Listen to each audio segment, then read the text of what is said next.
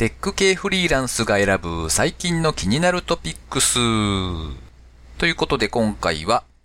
第29回となりました。この番組ではフリーランスのエンジニアである私 S がですね、最近気になった記事ですとかニュースなんかをサクッと短く紹介しております。技術ネタだけではなくてフリーランスという立場から見た働き方ですとかビジネスモデル、マネタイズみたいな話を取り上げていきます。通常はですね、いつも3つぐらい記事を取り上げておりまして、まあ大体10分から15分ぐらいで終わるようにしているのですが、えー、前回、今回とですね、ゲストの方にインタビューをしておりまして、えー、そのお話が入っております。ですので、えー、通常よりもですね、ちょっと長めの時間となっております。ニュースや記事に関しては、えー、今回は一つだけ紹介させていただきまして、その後ゲストの方、えー、杉さんへのインタビュー、第2回をお届けしたいと思います。ではニュース一つ目です。DMM トラベル10月1日よりサービス開始。ケニアやエストニアなどで個人では体験できない希少なビジネスツアー。DMM さんのプレスリリース記事ですね。DMM.com さんの新しい事業としてですね、旅行事業で DMM トラベルというものが10月1日に開始されたとのことです。その開始の時点ではですね、えー、例えば、東アフリカ最大市場のケニアでのイノベーションセンターの視察ですとか、もしくはスタートアップ大国として注目を集めているイスラエルやエストニアなど全6カ国7種類のツアーが開催されるようですね。えー、ちょっと見てみたんですけれども、なんか、旅行自体が結構面白くてですね、へえと思って見ておりました。例えばなんですが、アフリカ入門、自分で作り上げるケニア6日間が27万8000円から42万8000円とかですね。もしくは、EU の中でも高い経済成長率を誇るマルタ、6日間、16万8000円から33万8000円っていうような感じですね。まあ、エストニアですとか、その他の行き先に関しては、ちょっと見たところですね、まだ金額も決まっていないような感じではあったんですが、なかなか面白いものが並んでおりました。金額的にもまあ、あやっぱりこれぐらいの金額なんだなというか、そんなにめちゃくちゃ高いわけでもなさそうなので、なかなか面白いなと思って見ておりました。ということで今回はニュース記事に関しては以上となります。では、杉さんへのインタビュー第2回目お聞きいただければと思います。えー、本日は杉さんへのインタビュー第2回目ということで、えー、今日も杉さんにゲストに来ていただいております。よろしくお願いします。よろしくお願いします。えーと、今回はですね、ちょっと時間を遡ってですね、これまでのお話を聞けたらなと思っておりますけども、あのーはい、なんというか、そもそもエンジニアになったきっかけみたいなのとかを聞けたらなと思ってるんですけど、どんな感じですか？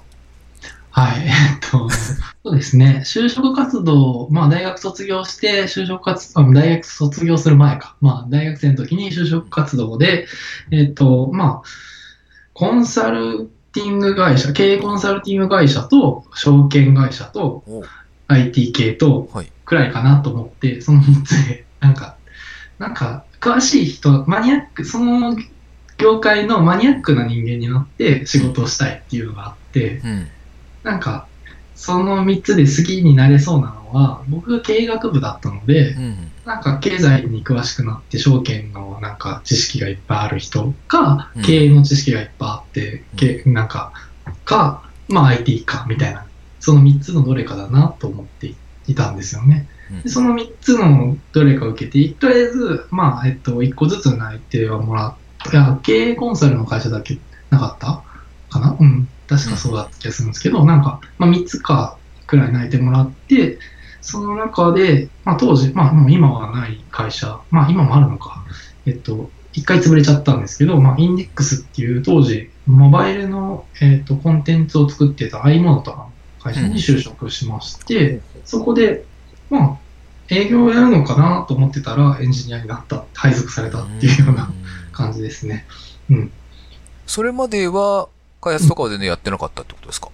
えーっとですね、実はパソコンは好きで、まあ IT 業界に、まあ行ってもいいかなと思うくらいだったので、うんパソコンは全然好きで、中学生とかからパソコンは好きで、インターネットにはずっと触れていて、で、まあ、あの、自分でホームページを作ったりとかはしていたんですね。なんか、バンドをやってたので、バンドのホームページをまず作ろうみたいな感じで、バンドですか？ほうほバンドをや、バンドやりたくて、正確には。バンドをやりたくて、で、バンドやるんだったら、なんかギター始めるより先にホームページを作ったっていう、う。ん？っていう。ちなみにバ、バンドは何、楽器は、をやっていてじゃなくてですか？えっと、まあなんか、バンドは一応、まあややってはいたんですけど、えっと、バンドを組んだんですけど、練習がみんな部活とかが忙しくてできないので、うん。じゃあ何しようかなと思って、まあ曲を練習すればいいんですけど、僕はちょっと、あの先にホームページ作れるようになっとこうかな、なんていうので、ホームページを作っちなみに楽器の担当は、あ、そうです。そのボボーカルでしょ、僕は。ああ、そっかそっか。なら、はいなら、まあまあ、楽器は覚えなくていいですもんね。じゃあいいですね。ええ で、まあそこのあたりで慣れてはいたってことなんですね。そうですね。なんで、HTML とか CSS とかは全然書けて、まあ書けてって言っても、まあ、えっと、お仕事になるレベルで書けたかというとまたあれなんですけど、まあ作りたいものを作るくらいのレベルでは書けて、あとは、掲示板とかを自分のサイトにつけたいなって思うと、うんあの、CGI が動くものが、サーバーと、えっと、まあ、スクリプトが必要なので、なんか、当時はレンタルサーバーで無料で CGI が動く場所があったので、そこにパールの CGI をなんかパーミッションとか許可して入れて動かしたりとかいうのをしてて、まあ、そこでなんか画面がもうちょっとこうなってほしいとかいうのがあると中をいじくり回して、みたいなことはやってました。うーうんん。なるほど。で、その後に仕事で実際に PHP から始まったってことですか？そうですね。パールもまあ if 分くらいしか分かってなかったんですけど、まあプリントとかはまあ分かってたかな。オブジェクト思考とかまでは全然分かってなくて、で、えーっと、まあ PHP を就職してから、まあ最初はどっちかっていうとインフラ仕事だったので、Linux サーバー構築してくださいとか、インフラっていうか、うん、環境を用意するみたいな仕事が多かったので、まあ、Linux ログインして、あ、なるほど、これが Linux か、みたいな。パーミッションってそういうことだったのか、みたいな。ああ、まあ、連連サバでやってた時期が生きたみたいな。そうですね。でもコマンドは叩いたことがなかったので、そこでコマンドパチパチ叩いて、運用をして、で、まあ、できアパッチとか動かせるようになってきたら、今度何できるかなと思って、あ、プログラム書くかっていうので、最初はそれこそシェルスクリプト書いて、なんか自分がやってた作業を自動化してみたいなところから、なんかこここまでできるようになったから、もうちょっとプログラミングの部署に行かせてくれ、みたいなことを何回か、えっ、と、上司に相談したりとかして、で、うん、PHP を書き始めるようになったっていう感じですね。うんその、頼んで予防が叶ってってことですか？そうですね。そうですね。なんか、やっぱり、その、新人を育てるのにも、やっぱりもっとプログラムを書ける新人を育てていこうみたいなのもあって、うん。たまたま運よくっていうのと、まあ、上司の方が僕の言い分を分かってくれたっていうのももちろんありますけど。うん。ちなみに、あの、さっきのバンドの話が結構気になってるんですけど、な、なぜに、それ、え、大学の時ですか？や、中学生の時ですね。かああ、そうなんだ。へえ、はいからもうやっていたというか。そうです。バンドに興味があったのは、もう小学校6年生くらいから音楽室にドラムがあって、それを叩くのが楽しみで、なんかそこに集まったことを、小学校6年生の時はギターはなかったんですけど、まあキーボードで、なんか学校の発表会みたいなんで、ラルク・アンシェールの曲を演奏したりとかしましたね。なんかめちゃ難しそうなんですけど。いや、結構難しいと思います、小学生がやるには。どんな路線だったんです？まあ、そ、なんか結構、その難しいことが偉いことみたいなやっぱりなってしまったんで、こう大学生の時までやってたんですけど、まあ、ハードロックのどんどんその後寄っていって、なんか昔の レッド・ゼッペリンとか、ディープ・パープルとか、ああいう感じの、まあ、古めのハードロックを意識した曲をやってました。えー、渋い。えー、あの、大学生なのに、なんか、お客さんとか、おあの若い子にあんま受けずに、あの、ライブハウスの、あの、店長さんとかが、お前ら渋いな、みたいな感じ。で、えー受けるみたいな。ほう。で、あれでしたっけ？えっと、経経済学部っておっしゃいましたっけ？あ、経営学部です、ね。経営学部か。はははいなんか、論文とかって何を書い書いたんですか？なんか、鉄道の経営について論文を書こうとしたんですけど、結局、なんか、うちの大学って、うん卒論出さなくてもいいので、なんか、ほうほう。えっと、最後は単位が足りたので、うん。もう出さなくていいかと思って出してないんですけど、まあ、最後は、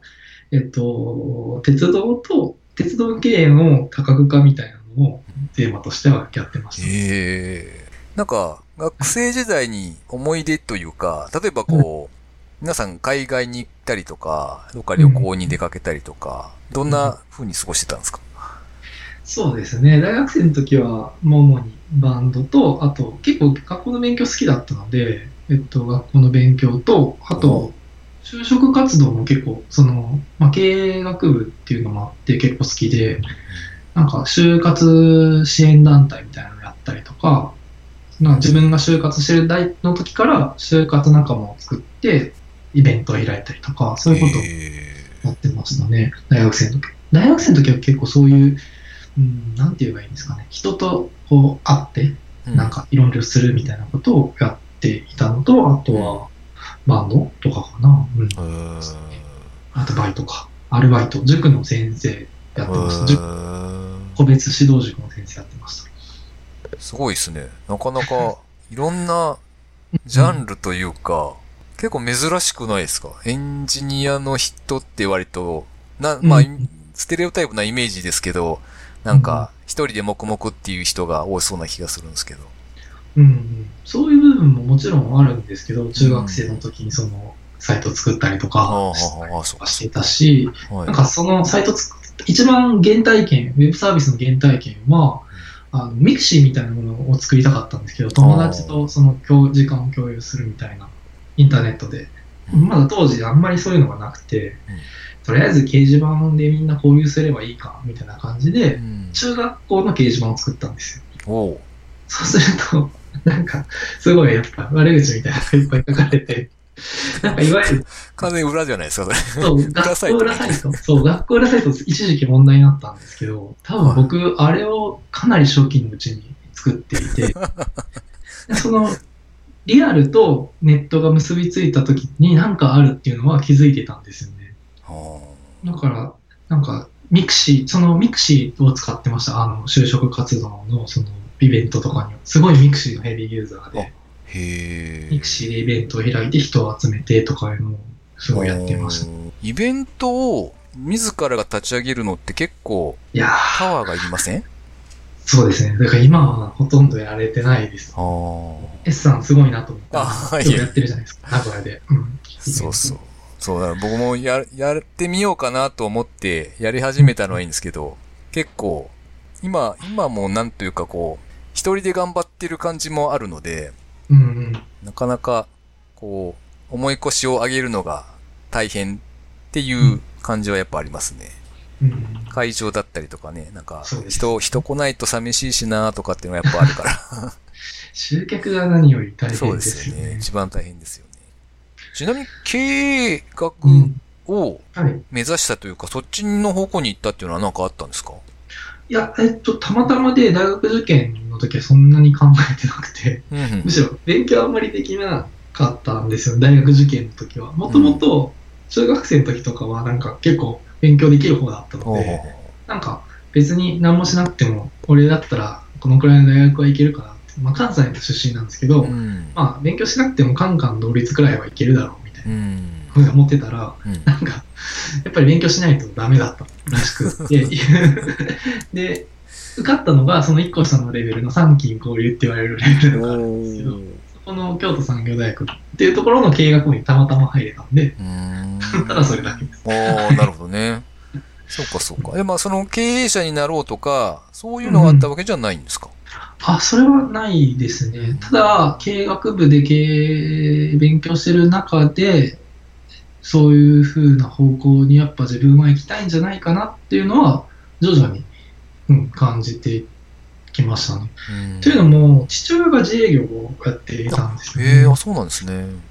そうで、まあ、現代圏的には自営業ってやっぱりその、いろいろ経験さえされたりするので、まあ危ないというか、リスクがありすぎるなというのは個人的にはずっと思っていて、まあ父親のまあ辛い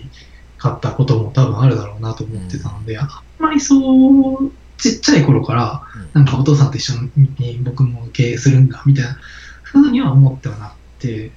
ただ、ふくるくる振り返ってみると、やっぱそういうことになったかっていう感じです。なるほどね。おー。あと、まあ、ちょっと大きく影響を受けたものっていうと、うん。あとは、実はその、今大学時代の話をいっぱいしたんですけど、うん。大学より前は、えっと、ずっと少林寺拳法っていうあの武道をやっていて、はい。えっと、結構それはもう週、小学校の時から週4回とか練習をずっとしていて、なんていうんですかね、結構大会とかでもいろいろ賞を取ったりとかしていて、うん。で、大学生になっても普通にそれを続けるんだろうなっていうふと思った時に、うん。なんか、その師匠がすごい人だったので、はい。なんかその人にその強くしてもらって、大学生になってもまた大会でなんか賞を取ってみたいな風になっても、なんか自分でこう考えて何かを人生を切り開いてないなみたいなことをうん。高校3年生の時にふと思い、ほで、大学生はもっとうんとバンドに集中しようかと、大学う。年間っていうふうに思ってたんですけど、まあ、だバンドはなんかあんまり、まあ、歌が上手じゃなかったので、うまくいかず、うん。で、他のことってなんだろうっていうふうに探していった大学生でした。うーん。なんか、これだっていうのは見つかっていました？うーん、まあでも、その IT というか、ウェブサービスを作りたいのは、まあ、そう、変わらないんだろうなっていうのは思ってますね。その、中学校の時に、うん。うんあったその、まあ、いい方向には転ばなかった学校ライブみたいな、何かその、うん、あれ、僕がやってるんだっていう。ものを作りたいっていうのは、まああるんだろうなとうー。ん。こうみんなが使ってくれる何かみたいな。んそうです。今も、あの、自宅開発だろうが、えっと、まあ、あの、サービス開発のお手伝いだろうが、やっぱ、使ってもらえるとか、その例が、うん、あの役に立つっていうことが一番のモチベーションになるので、うん、ですね。ちなみにこう、その頃っていうか、一番こう時間を使ってたこととか、お金をつぎ込んだようなことって、やっぱりバンドにあるんですか？そうですね、バンドは結構、まあ、時間もお金も大学生の時は使ってたと思います。うん。まあ、少林寺の方がでも時間としては長いかな。そう考えると。うん小学校の時から高校生まで多分ほとんど毎日練習してるので。時間でいう意味ではそっちですけど、お金は多分そんなにかかっててああ、そっかそっか。ですね。なんかそのさっきおっしゃってた少林寺のすごい人に教えてもらっていたんだけれども、でもなんかもったいないなっていうのは考えなかったんですか？それは今でもちょっと思ったりすることがあって、うん。もっとあの時続けてればとかは、たまにちょっと思いますけど、まあでもまあ、うーん、その時はやっぱりもったいないよりは、自分で考えてやりたいっていうのが強かったですね。その師匠はすごい人なんで、自分であのこういう風に練習したら上手くなるとか、こういう風にやったらあのいい感じにできるっていうのをすごい常に考えてる方だったんですけど、うん僕は結局それを教えてもらってその通りにやって上手くなっただけで、うん。っていうのが、こう、ずっとコンプレックスみたいなのになったのうんが確実に言えます。うん。なところですかね。ちょっと割と、なんかい、ほんといろいろやってる分、なんかあんま、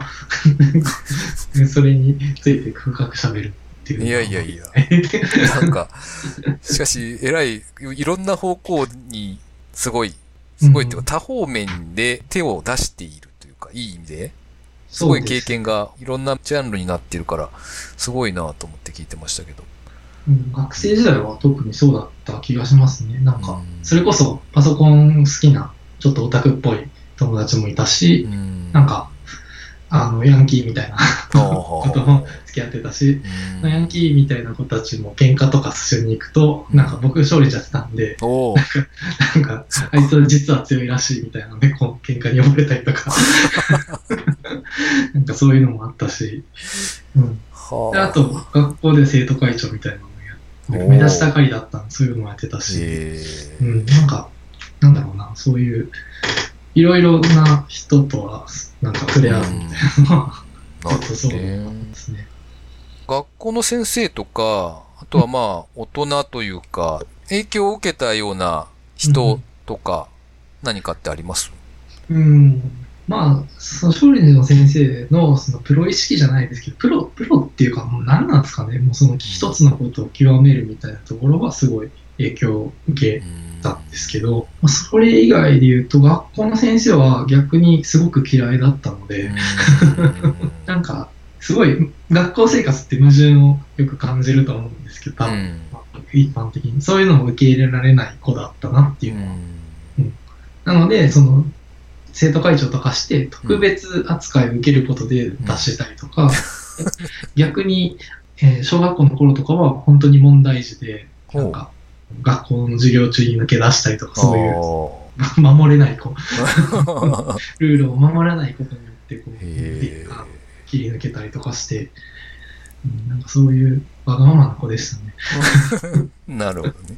はいそっかそっか。わかりました。えっと、じゃあそろそろ時間もはいあれなので、えっと、は第2回目ありがとうございました。またす。引き続き第3回目もよろしくお願いします。はい。えっと、第3回目では、もうちょっと経ってからというか、社会人になってから、はい。これまでぐらいのところをお聞きできたらなと思いますので、よろしくお願いします。というわけで、杉さんへのインタビューいかがでしたでしょうか、えー今回が第2回目、また第3回目も引き続き楽しみにしていただければと思います。えー最後にですね、近況なんぞをぶつぶつとお話ししているんですが、先日ですね、Kindle のキャンペーンがありまして、漫画で読破っていうシリーズが10円で売ってたんですよ。なんか調べてみたらですね、その漫画で読破というシリーズは全部で150種類ぐらいあるのかな？で、そのうち10冊がキャンペーンで10円になってたっていう感じなんですね。で、まあ10円ならいいやと思って、もう10冊全部買ったんですけれども、えー結構時間がかかりまして、ようやく最後の本が読み終わるかなというところまで来たよという感じですね。で、本のタイトルが結構渋めでですね、えー夏目漱石の心とか、罪と罰みたいなこう文学作品とかですね、もしくはクラウゼビッツの戦争論とかですね、キルケゴールの死に至る病とか、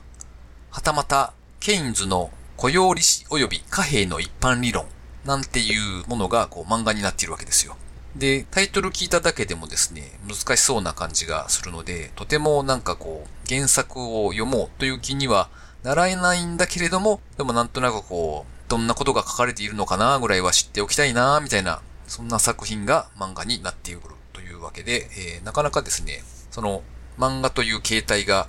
そうさせるのか、結構気軽に読めて面白いです。たまにこう図解なんかも入っていて、わかりやすく説明されているので、おなかなか良いなと思って読んでおりました。でただちょっと気になるのがですね、果たしてこれは本当に原作に書かれていることが伝わっているのかなというところですかね。例えばですね、夏目漱石の心を読み終えた時にどう思ったかというとですね、